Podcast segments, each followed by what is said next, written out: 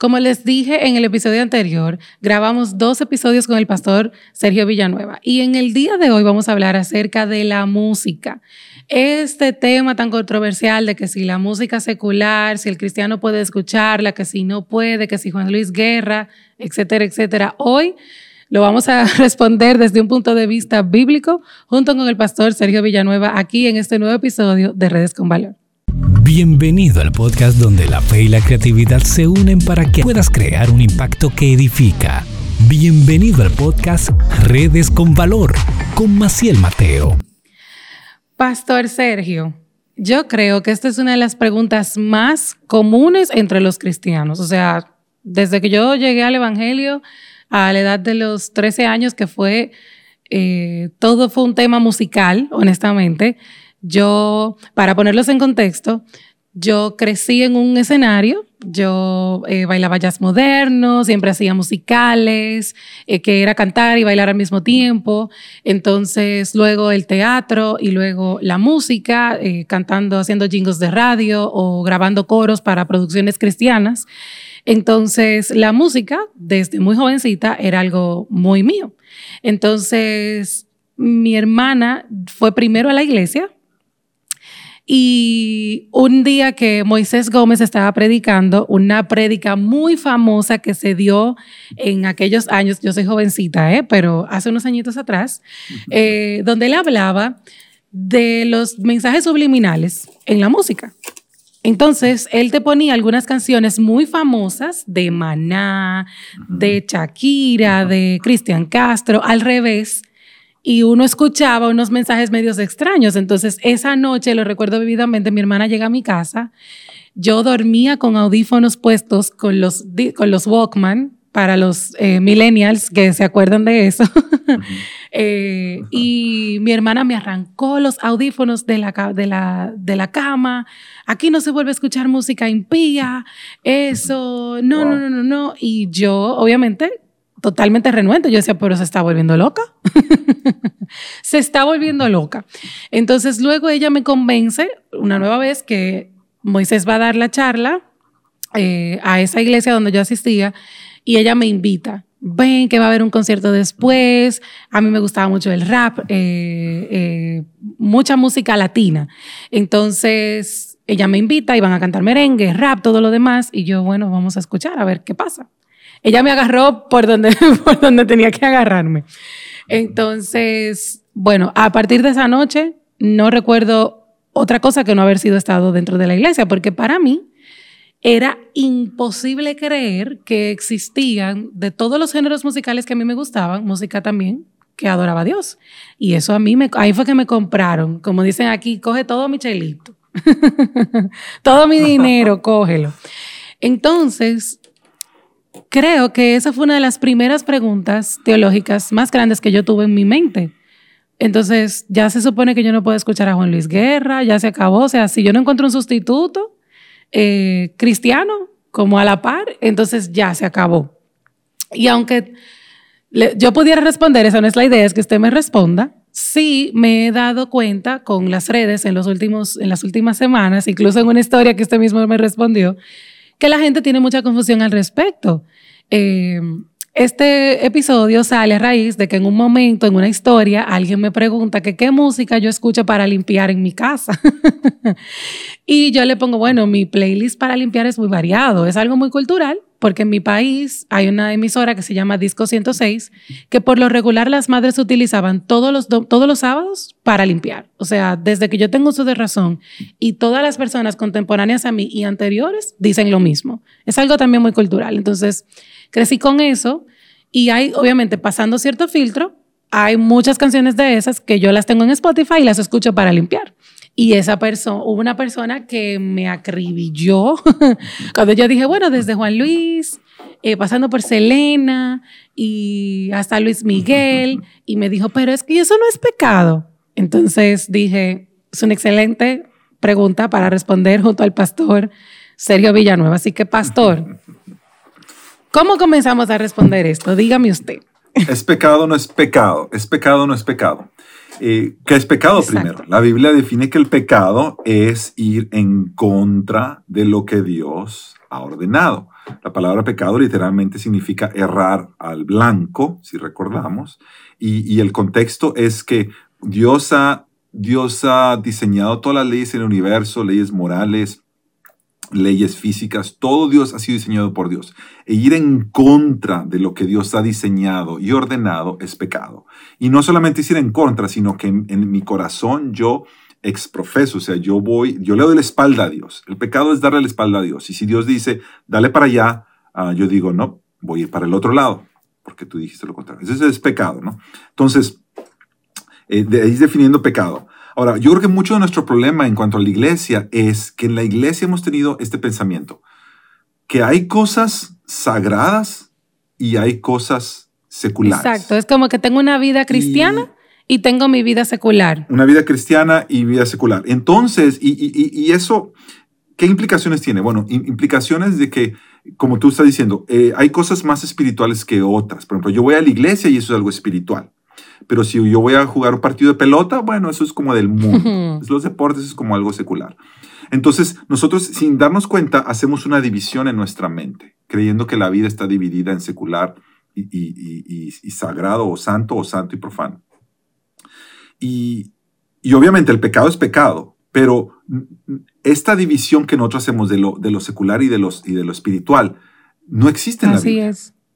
En la Biblia nunca la vemos hecha. La Biblia dice que todos los días son de Dios. Aunque hay un día que se consagraba para Dios y el pueblo de Dios consagraba un día para ser más intencional en su búsqueda de Dios, todos los días eran de Así es. Ah, la Biblia no enseña que, hay cosas que nosotros hacemos. Es decir, para mí, no, yo que soy pastor, no es, un, no es una Ah, no es una acción más espiritual el que yo venga a predicar un mensaje a que si yo saco a mi esposa y a mis hijos al parque a caminar. O sea, el, predicar no me hace no es, no es un acto más espiritual que yo salir con mi familia. La Biblia dice que todo esto es parte de la vida del creyente. Y el creyente, Romanos 12, va a decir que el acto de adoración del creyente es toda su vida. Dice toda su vida. Dice que nosotros no nos conformamos a cómo piensa el mundo, pero renovamos ah, nuestro entendimiento conforme a la voluntad de Dios. Eso es lo, eh, nosotros vamos en contra, pero del mundo. El, de cómo el mundo vive sus corrientes, cómo el mundo pone sus valores. El mundo opera. Pero nosotros, todo lo que hacemos, exacto. Eh, pero nosotros, dice también Romanos, que por la misericordia de Dios, por haber entendido el Evangelio, nosotros presentamos nuestras vidas, nuestro cuerpo, como un sacrificio vivo, como, como una ofrenda de adoración viva a Dios, todos los días. Ese es nuestro servicio de adoración, que la Biblia implica que es todo el tiempo. Entonces nosotros todo lo que hacemos como creyentes es un acto de adoración para Dios, incluyendo la forma en que nos entretenemos, incluyendo los deportes, incluyendo nuestras actividades recreacionales. Todo eso también es parte de nuestro tiempo de adoración a Dios. Todos adoramos a Dios con todo lo que hacemos, incluyendo la música y la música que escuchamos. Y aquí es donde viene entonces un poquito más de, de, de dónde empecemos a hacer la división. Eh, si tú te recuerdas, Romanos 14 y también Primera de Corintios 10, eh, Pablo les está hablando a los romanos y les está hablando a los corintios y está haciendo esta distinción donde había un pleito en la iglesia, porque había unos que no comían ciertas comidas y había otros que, sí, las comían. Las comidas eran las comidas que se que se, eh, en aquel tiempo la cultura y las religiones las ofrecían a los ídolos. Y entonces Pablo dice, hay algunos de ustedes que se comen esa comida sin problema, porque ustedes han entendido que esos ídolos no tienen ningún poder.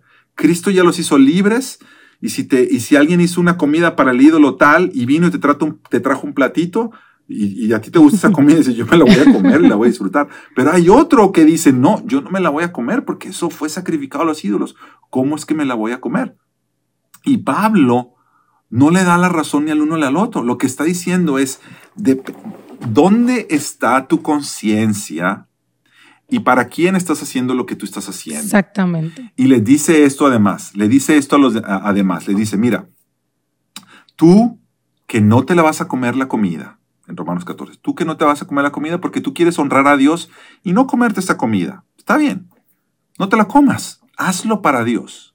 Pero luego no juzgues a tu hermano, que sí se la está comiendo.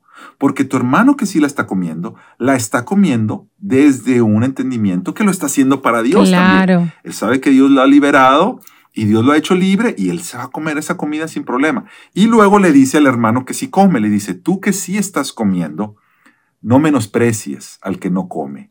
Como diciendo, yo soy más espiritual, yo entiendo más la Biblia, yo sí puedo, yo soy sí libre de esto, pero el otro hermano todavía está mal. Todavía Déjalo, tiene que, todavía tiene que volver a las aguas. Todavía te, exacto. Y dice, y, y lo que se haga, hay que hacerlo juntos. Y, y si algo que tú haces va a ser de piedra de tropiezo para alguien más y de verdad va a ser un estorbo para alguien, entonces por amor no lo Así hagas. es. Mira dónde lo haces, mira cómo lo haces. Yo lo que he aprendido, Maciel, es que yo puedo quitar la palabra comida y plato de comida y poner cualquier otra cosa, incluyendo la música, Exactamente. y el principio Es el es mismo. el mismo. El principio es el mismo. Porque mira, el do re mi que tocamos en la iglesia es el mismo do re mi que se toca en cualquier concierto, cristiano o no cristiano. Así es. Dios creó la música y Dios creó la música para que nosotros expresáramos todo lo que hay dentro de nosotros, ya sea adoración a Dios o amor hacia la mujer amada o, o- o descontento en contra del gobierno. El, el ser humano se expresa a través de la Así música. es. Entonces no hay una música que uno pueda decir, esta música es de Dios y esta música no es de Dios. Porque Dios nos dio la música a los seres humanos y la Biblia dice que Dios es el dado, toda buena dádiva y todo don perfecto desciende de Dios, Padre, Padre de las luces. Él nos ha dado lo que viene de Él, es bueno para nosotros. Nosotros lo recibimos y ahora lo administramos para su gloria. Y ahí es donde empezamos a tener problemas. ¿Quién sí? Y que no. ¿Quién no? Tú no debes de oír esto, tú no debes Y de oír algo, algo que, que es bueno como para ir entendiendo todo lo que usted está diciendo es un tema de tu conciencia. Esta conciencia tuya está siendo informada por la palabra de Dios en todos los temas de tu vida. Esa es, esa es la clave. Y me encanta que usted dice, quita la palabra comida para informar tu mente en cuanto a lo que dice la palabra. En este mismo versículo, quita la palabra comida y pon cualquier otra cosa en la que tú estés diciendo a un, la- a un lado que es legalista o al otro lado que es el impío más grande eh, que existe sobre la faz de la tierra. Entonces, Exacto. Tú puedes poner, por ejemplo, el ir al el ir cine. al cine. Hay gente que no quiere ir al cine porque no le gusta ir al cine y quiere honrar a Dios sin ir al cine. Hay otros que les encanta ir al cine. A mí me gusta ir al cine, me gusta ver películas. Lo que se me hace interesante, Maciel, es que hay gente en la iglesia que no cree en escuchar música que no tenga directamente un mensaje, Bíblico. una letra cristiana o evangélica o bíblica y que no escuche otro tipo de música, pero sí, va, sí ven películas. Y en las películas salen canciones. Entonces digo, ¿qué hace entonces la gente? Se van a tapar los oídos en la canción de la película Exacto. y después los van a abrir. Pero si no van a escuchar la canción en esa película, ¿por qué entonces sí están viendo la película? Eso le iba a decir. Entonces, eh, Es un excelente tiene que ver, sí, sí, sí, tiene que ver con el, la conciencia como tú lo mencionaste y como lo menciona la Biblia, y también tiene que ver con el discernimiento. Exacto. Nosotros tenemos que aprender a discernir. Más que, mira, lo más fácil del mundo, lo más fácil es decirle a la gente, Y esto, esto sí, no. esto no, se acabó, se acabó. Un pastor Problema que dice, mira, toda esta música sí, toda esta música no. Todas estas películas sí, todas estas y se películas no. acabó y ya. Lo más difícil, sí, lo más difícil es enseñarles a discernir cuáles de todas estas cosas al final sí te va a enriquecer, te va a edificar, cuáles no. Eso es más difícil, pero eso es lo bíblico, Exacto. porque es lo que Pablo está haciendo.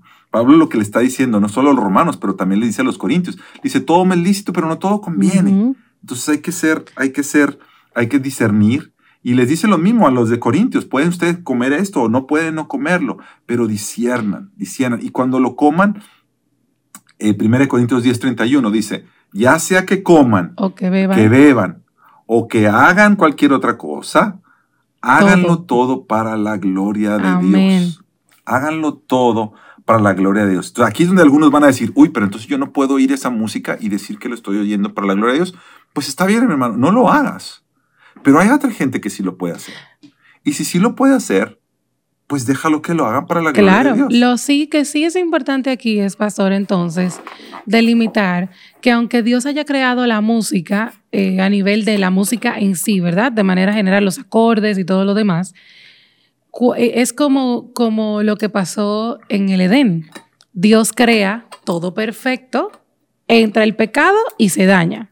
La música creada Exacto. perfectamente por un Dios perfecto, la pones en la mano de unos pecadores y se daña. Entonces ahí es donde entra el discernimiento. Si ya sabemos que Dios es el creador de absolutamente todo, el creativo de los creativos, y Él es el que ha creado el arte, en este caso la música, que es lo que estamos hablando, entonces si la pongo en manos de pecadores que no le sirven, tengo que discernir si esto que este pecador es, porque yo también soy pecadora, ahora yo le sirvo a Dios. Hay una diferencia. Si voy a consumir algo de un claro. pecador que no sirve a Dios, yo tengo que pensar, yo tengo que reflexionar. Es, esto, Exacto. y no digo que solamente la música, incluye, y creo que es buenísimo ponernos a pensar por qué la música sí la discriminas y por qué no discriminas la, la- la- las series, el Netflix, las películas de Marvel. Exacto. Entonces, creo que eh, esa parte del pensar... Es que las películas de Marvel, esas sí, No, las no, no. películas de Marvel. Eso, eso está perdonado. eso son- está perdonado completamente. Está perdonado. Completamente perdonado. ¿eh? Pero eh, eh, Porque es lo que nos gusta a todos, a todos. Que viva Capitán América. No, que viva eh, Tony. eh, ay. Tony Stark, Iron Man. Iron Man, Iron Man, que viva Iron, Iron Man. Man. Pero eh, necesito pensar entonces, esta persona, eh, ahora mismo en mi país hay todo un revuelo por una cantante eh, urbana que lamentablemente es lo peor. Y mire que en mi país, mi país es el país del dembow, el que creó el dembow. Y el dembow, por la- lamentablemente, no es la mejor música que existe. Por su letra, por el baile que implica, y eh, eso se creó aquí en mi país, República Dominicana. Esta artista dominicana, lamentablemente tengo que decirlo, es lo peor que ha dado. A nivel de letra, yo en mi vida había escuchado cosas tan explícitas y tan feas. Entonces, yo no puedo entonces argumentar que, como hablábamos en el episodio anterior, de los extremos. Ah, que si Dios creó todo y todo le puede adorar y todo es arte, eh, como, como dicen algunas de las personalidades de mi país, ah, no, es que todo es arte y la gente se expresa a través del arte. Si esa es su manera de expresar, lo que ella vivió cuando pequeña, que fue abusada y todo, y que el sistema le falló y que la dejaron sola y ella tuvo que hacer lo que tuvo que hacer, entonces hay que dejarla que se exprese. Y lo que sí estoy de acuerdo es que la decisión es tuya. Tú decides Claro, si la sí. consumes o no. Sin embargo, también entiendo que hay una parte del sistema que debe proteger a los más vulnerables, en este caso a los niños. Entonces, ¿cómo vemos esto, pastor?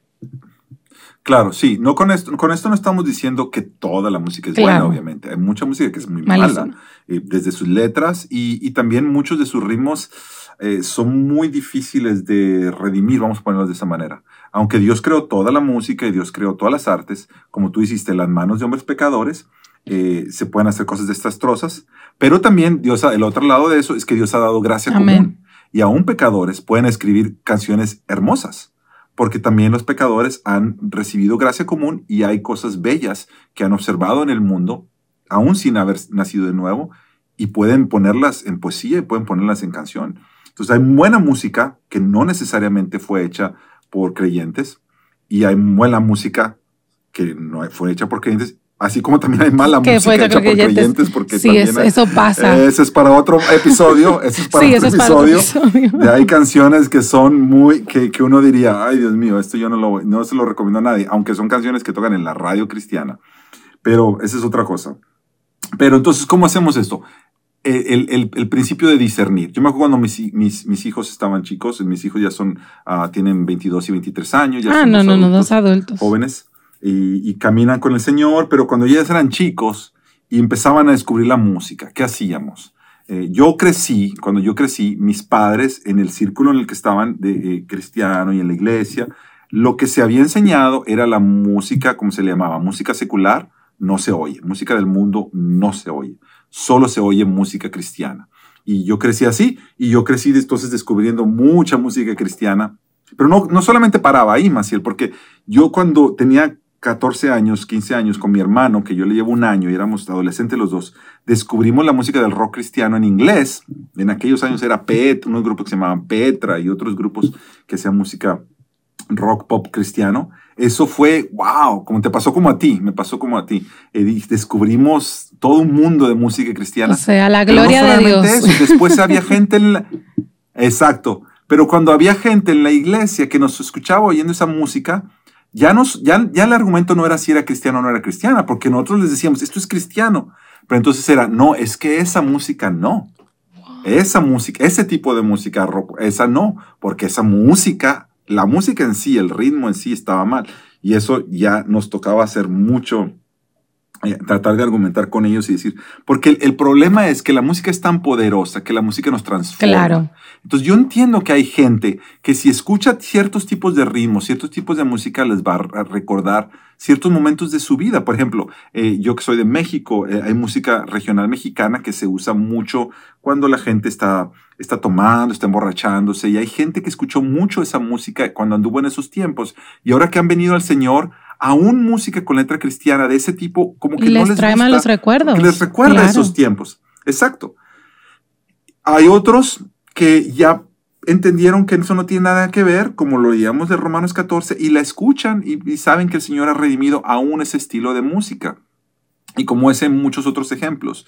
Eh, lo importante no es poner este sí, esto no, sino enseñarnos a discernir, como estamos hablando. Yo me acuerdo con mis hijos entonces, nos poníamos a oír música y entonces leíamos las letras, qué era lo que estaban diciendo, qué es lo que dice esta banda, qué es lo que no está diciendo, a qué se están refiriendo. Y usábamos eso como, como oportunidades para hablar de cosas espirituales, porque el arte siempre va a apuntar a otros, o ya sea el anhelo del hombre, el anhelo del hombre, eh, y, el deseo que tiene de que, de que alguien lo salve, Ah, porque la música, a la música secular, el Dios es el amor. Y le cantan al amor como si el amor fuera lo máximo.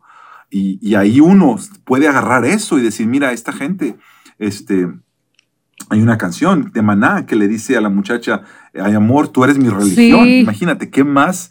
¿Qué más literal o la de que, que, dice, lo dejaría todo porque te quedaras. Mi credo, mi pasado, mi religión. Entonces, pero ¿cómo así? Claro o sea, entonces imagínate lo que está diciendo ahí. Tú puedes escuchar eso y discernir y hasta ponerte a orar por el muchacho y decir, Señor, que esto, este muchacho, y no solamente ellos, pero toda una generación que representa, este es el, este es el, esta es la canción del mundo hoy en día, buscando el amor en el amor mismo, en, su ilusión de lo que es el amor pero que necesitan encontrar el amor en, Dios. Yo escucho eso y, en Cristo me, toca, ¿no? Me, conmueve el que ese sea el, clamor de toda esta generación. Pablo mismo, cuando está eh, eh, eh, hablando en el, cuando está hablando en el aerópago, en el libro de los Hechos, usa los versos de un poema. Wow para decirles, así como algunos de sus poetas han dicho, cuando les están, él ve todos estos, estos dioses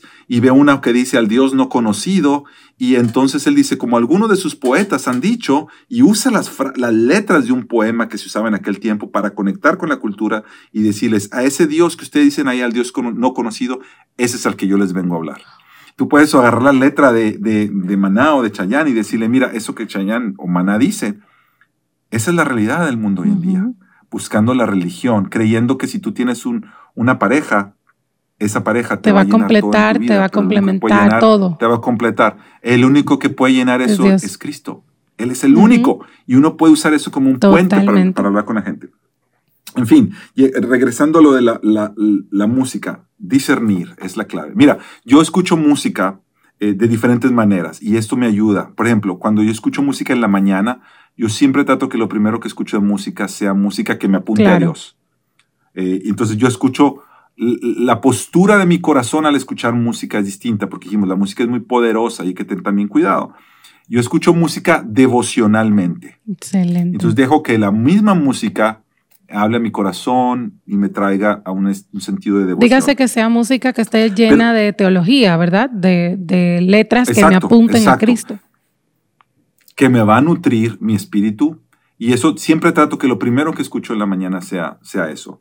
Pero también, al, cuando, sobre todo cuando estaba más envuelto en, en, el equipo de alabanza en nuestra iglesia y estábamos escribiendo canciones, a veces al ser compositor, y si yo quería escribir una canción con cierto ritmo, pues escuchaba canciones de cantantes X que tienen ese ritmo. Pero para mí, es, ese tipo de música ya no lo estoy escuchando entonces devocionalmente. Yo estoy escuchando ahora educativamente, me estoy educando. Mi oído. entonces, ya mi corazón, la, postura de mi corazón, la postura de mi oído ya cambió. Cuando estoy preparando un mensaje y, simplemente quiero escuchar música que no me vaya a distraer, aunque, aunque sea música cristiana o música de adoración, si tiene mucha letra y, o si es nueva, siento que me va a distraer. Entonces, a veces pongo música que ya conozco. Y entonces ya la postura de mi corazón es diferente, está como atrás. Simplemente quiero como que en el ambiente que estoy estudiando, haya música más, entonces eh, que me esté como ministrando ministerialmente, vamos a llamarle. Pero cuando estoy trabajando en la casa, arreglando la casa o haciendo es otro tipo de música. Eh, entonces escucho música recreacionalmente. Excelente. Y es otra manera que uno puede escuchar. Entonces uno ejerce discernimiento. Y ahí cuando escucho música recreacionalmente, escucho de, de, todo lo que... A mí me gusta mucho la música de los ochentas, y la música del pop de los ochentas, de todas las bandas que salían en los ochentas, me recuerda a mi, yo creo que me recuerda a mi adolescencia o algo. Revelando su edad, pastor, cuidado. ¿Verdad? Sí, sí, sí. Y entonces ahí yo creo que el, principio es este. Nosotros, como la música es tan amplia y tan poderosa y es un don tan hermoso de Dios, no toda la música la escuchamos de la misma manera. Entonces el discernimiento se aplica no solamente en las letras del contenido, pero también cómo tú le estás escuchando. Claro y de qué manera está tu corazón y tu oído en ese momento, pero recordemos que la palabra nos dice que todo lo que hagamos, lo hagamos para la gloria. Todo es adoración. Yo creo, o sea, todo es adoración, todo lo que hacemos. Y creo que todo lo en general el tema de bailar, escuchar música y todo lo demás es un tema de conciencia como lo hablamos, pero al mismo tiempo eh, hay momentos, como bien acaba de explicar el pastor, y eso se da mucho, muchas veces con el tema del bailar. Tú dices, bueno, si yo estoy en mi casa, estoy bailando con mi papá, eh, unos 15 años, Navidad, eh, a menos que yo tenga personas sin conversas a mi alrededor, invitados de mi familia o misma familia que no es cristiana, oye, cuida a tu hermano, cuida a tu hermano en la fe y, y, ayúdale a que tú no le seas una piedra de tropiezo. Eh, eh, pero tu conciencia debe estar tranquila con esa decisión que vayas a tomar. Y al final creo que la pregunta más clave para todo esto es preguntarnos si estamos viviendo para Cristo, si en realidad toda nuestra vida, como hablamos al principio, no hay una vida secular y una vida cristiana, si nuestra vida completa se está centrando en que vivimos para Él, entonces todo esto va a estar más, no va a estar como en un gris, va a estar más blanco y negro, más eh, por nuestra conciencia y nuestro discernimiento, nuestra, nuestra inversión en la palabra, entonces eh, eso va a hacer que, nuestra mente vaya tomando mejores decisiones, porque al final el Evangelio debe estar presente en toda nuestra vida, eh, para ayudarnos incluso a morir cuando tenemos que hacerlo, para poder discernir cuándo puedo escuchar la canción o cuál no puedo escuchar, y también a a rechazar aquellas que definitivamente no, de ninguna manera me van a edificar ni me van a servir, eh, incluso dependiendo del contexto de, nuestra, de, nuestra, de lo que estamos viviendo. Si tú acabas de pasar una ruptura, entonces no te puedes poner a escuchar canciones de Luis Miguel, por favor, te vas a, te, vas a morir. Entonces, esa es, esa, esa es la clave, el discernimiento. De verdad, pastor, excelente su respuesta. Me ha encantado. Qué bueno, gracias. Hay un, hay un mensaje que a mí me gustó mucho, el pastor Sugel Michelén y, y ahí en la, en, la, en la Iglesia Bíblica del Señor Jesucristo tuvieron una serie de romanos y el pastor Michelén eh, predicó un mensaje precisamente en Romanos 14 que se llama La tiranía del hermano débil. Oh búsquenlo en YouTube. No, se lo voy es a un poner. Mensaje buenísimo. Recuerden que todos los episodios están acompañados de un blog, entonces con todos los recursos que hablamos o recursos que recomendamos, así que lo van a poder buscar en el blog que acompaña este, este episodio o aquí debajo, si estás en YouTube, debajo en el perfil, en el link, los vas a encontrar todos los links ahí debajo. Pastor, se nos Sí, acabó el tiempo, mensaje. pero yo le doy muchísimas gracias por traer tanta claridad a la luz de la Biblia acerca de cómo debemos de pensar no solo de la música, sino como usted decía, quitar la palabra comida de ese versículo y poner cualquier otra cosa en la que tengamos duda, para que sea la palabra de Dios que Exacto. nos que, que sea la, la que esté llenando nuestra mente para tomar mejores Exacto. decisiones. Y, y- y al final, Romanos 14, 17 dice que el reino de Dios no es comida Ni bebida. ni bebida, no es X, no es aquello, no es todas Música estas normas que hago, no hago, quito, no quito. El reino de los cielos es justicia, paz y gozo en el Espíritu Santo. Wow. Es saber que yo soy justificado y eso me da una entrada al reino, me da seguridad, paz, tengo paz con Dios y eso me hace disfrutar de la vida y de todo lo que Dios me ha dado y me da gozo, hay un contentamiento por saber que estoy viviendo la vida y es el Espíritu Santo el que nos guía en el discernimiento. Justicia, paz y gozo en el Espíritu, es lo que dice Pablo. Ese es el reino de Dios. Amén. Esa es la vida que Dios nos ha llamado a vivir para Él y disfrutar para su gloria. Amén. Muchísimas gracias de nuevo, Pastor. Gracias a ustedes por escucharnos o vernos hasta aquí. Recuerden que estamos aquí en YouTube. Estamos también en todas las plataformas digitales, tus favoritas. Ahí estamos. Así que ya saben, nos vemos el próximo miércoles en otro episodio de Redes con Valor. Bye bye.